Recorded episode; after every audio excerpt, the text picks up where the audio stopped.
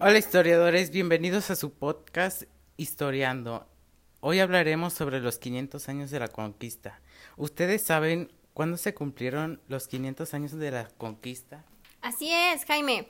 Hace 500 años ocurrió uno de los episodios más transformadores de México, el 13 de agosto de 1521, en la ciudad de Tenochtitlan. Ahora es conocida como la Ciudad de México.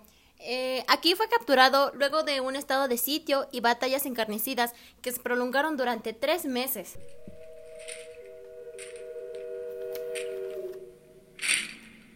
De la conquista de Miguel León Portilla. Nos vieron llegar. Los aztecas fundaron su imperio en el siglo XIV, provenientes de Aridoamérica y llegaron al Valle de México, a largo de Texcoco y se sentaron en la ciudad de Tenochtitlan. Desde ahí, los aztecas o mexicas exigían a los pueblos conquistados impuestos con pieles, alimentos, plumas y jóvenes para sacrificar. ¿Podemos clasificar los actores de este proceso histórico como héroes o villanos? No, fue algo de perspectiva, como los tlaxcaltecas los liberó Hernán Cortés del imperio mexica y quedaron como héroes, pero luego algunos de ellos los hicieron esclavos y ahora los ven como villanos. Y desde la perspectiva de los mexicas los ven como unos villanos invasores. Se oyó la voz del monarca de que el Gracias Jaime por tu información. Ahora hablaremos de mi lectura. Esta lectura está escrita por el autor Benal Díaz Castillo. Nos habla de la conquista de México, que a su vez es un texto central, peculiar a su enunciación. Su uso del detalle es la constante afirmación de la verdad de su discurso. Han llevado a, cata- a catarizarla como, como realista y a ubicarla en la génesis misma de la novela Latinoamérica. Es una obra de estilo cautivador desde las primeras líneas. Temor a lo ignorado iban montados en bestias. Mi lectura es escrita por Sagajún. Habla sobre la batalla del Templo Mayor. El responsable de esta masacre fue Pedro de Alvarado, apodado Tonatiu, el sol por los mexicas, ya que había pensado que se trataba de una trampa de parte de los mexicas. Habla sobre la noche y retirada de los españoles. El nombre de la derrota sufrida por los soldados españoles de Hernán Cortés y sus aliados indígenas tlaxcaltecas, a manos del ejército mexica. La noche del 30 de junio al 1 de julio de 1520, último día del mes, en las afueras de Tenochtitlan, hoy Ciudad de México. Lamentablemente una epidemia mortal llegó en un mal momento. Era la epidemia de la viruela en 1520. Los mexicas no sabían que era esta rara enfermedad. Fuego en las manos y cubiertos de metal.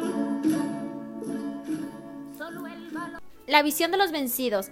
Eh, este libro es una crónica del antropólogo Miguel de León de, Par- de Partilla. Este está basado en los escritos indígenas que narran los acontecimientos durante la conquista de México. La idea de este libro es presentar un panorama amplio del modo en que los mesoamericanos vivieron la conquista de México.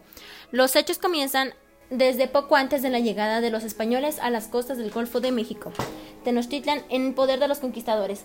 La relación se acerca a la conquista en 1528 por informantes anónimos. Narra que los acontecimientos durante la conquista de México. La obra fue realizada por León Portilla. El tema principal de este libro es sobre las profecías del fin de los mayas y los aztecas, y los cuales fueron impresiones una vez que fueron conquistados y sometidos a voluntad española. La cultura maya y náhuatl son las que ofrecen el más amplio testimonio indígena de la conquista. En este testimonio inducieron el aprecio de los indígenas por conservar su historia sin pretender la alabanza de los indios. Pues bien, los nahuas mayas que tanto empeño ponían y tanta curiosidad tenían en conservar la memoria de su antigüedad, ya que estos no dejaron perecer el recuerdo del más impresionante y trágico de los acontecimientos, la conquista hecha por los hombres extraños que acabarían por destruir para siempre sus antiguas formas de vida. Les opuso resistencia y al mirar correr la sangre me llenaron. Gracias Fernanda por ese dato. Ahora hablaré sobre mi lectura azteca del autor Gary James. Deseamos informarnos de las riquezas, de las creencias y ritos y ceremonias que tuvieron en tiempos ya pasados los naturales hábitats en esa tierra de la Nueva España. Por lo tanto, en nuestra voluntad que seáis informados en persona por indios ancianos, de todo lo pasado a la historia de su tierra, sus gobernantes, sus tradiciones, costumbres, etc. Desde la ciudad de Tenochtitlan, capital de su dominio de la Nueva España, a 12 días después de la Asunción, en el año del nacimiento de nuestro Salvador Jesucristo, del 1529 años, os saludo. De acuerdo con el real mandato de este nombramiento, nos hemos esforzado celosamente en instruir a los indios en el deber de tener y adorar el único y verdadero Dios que está en el cielo y por quien todos viven y se mantienen. Los indios no oyen más que por sus nalgas que estos indios o aztecas. Además de entender a la instrucción de los indios de que únicamente hay un solo Dios en el cielo y el emperador en la tierra a quien debe servir todos ellos. Porque los dioses ni comen ni gozan con lo robado y cuando nos dimos cuenta. Información, amigo Ángel. Y bueno, a mí me tocó el capítulo del libro La historia antigua de México, escrito por Francisco Javier. Y nos habla sobre la caída de Tenochtitlan que fue a cabo el 13 de agosto de 1521, hace 500 años, donde la ciudad indígena de México, Tenochtitlan, que hoy en día es Ciudad de México, fue capturada luego de estados de sitio que se prolongaron durante tres meses ya todo estaba acabado y en ese error entregamos. Bueno, ahora hablaremos sobre la película llamada Misión, que es del siglo XVIII, lo cual nos cuenta una historia sobre un cura llamado Gabriel, quien trata de establecer una misión en la jungla cerca de las cataratas de Iguazú para convertir a los guardianes al cristianismo, educarlos y protegerlos de los abusos que se cometen entre ellos, lo cual su misión recibe un nuevo miembro, el reformado mercenario Rodrigo Mendoza quien percibe la reducción jesuita como un santuario y la última posibilidad de pedir perdón por el homicidio de su hermano.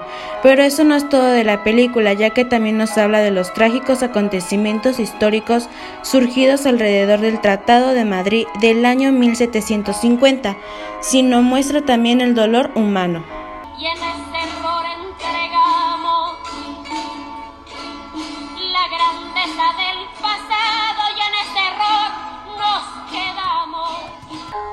Historiadores, como pudieron escuchar, la conquista fue un proceso que hasta el momento nos ayuda a conformar nuestra identidad. Así es, Ángel. Muchos de estos hechos marcaron lo que hoy es la historia de nuestro país.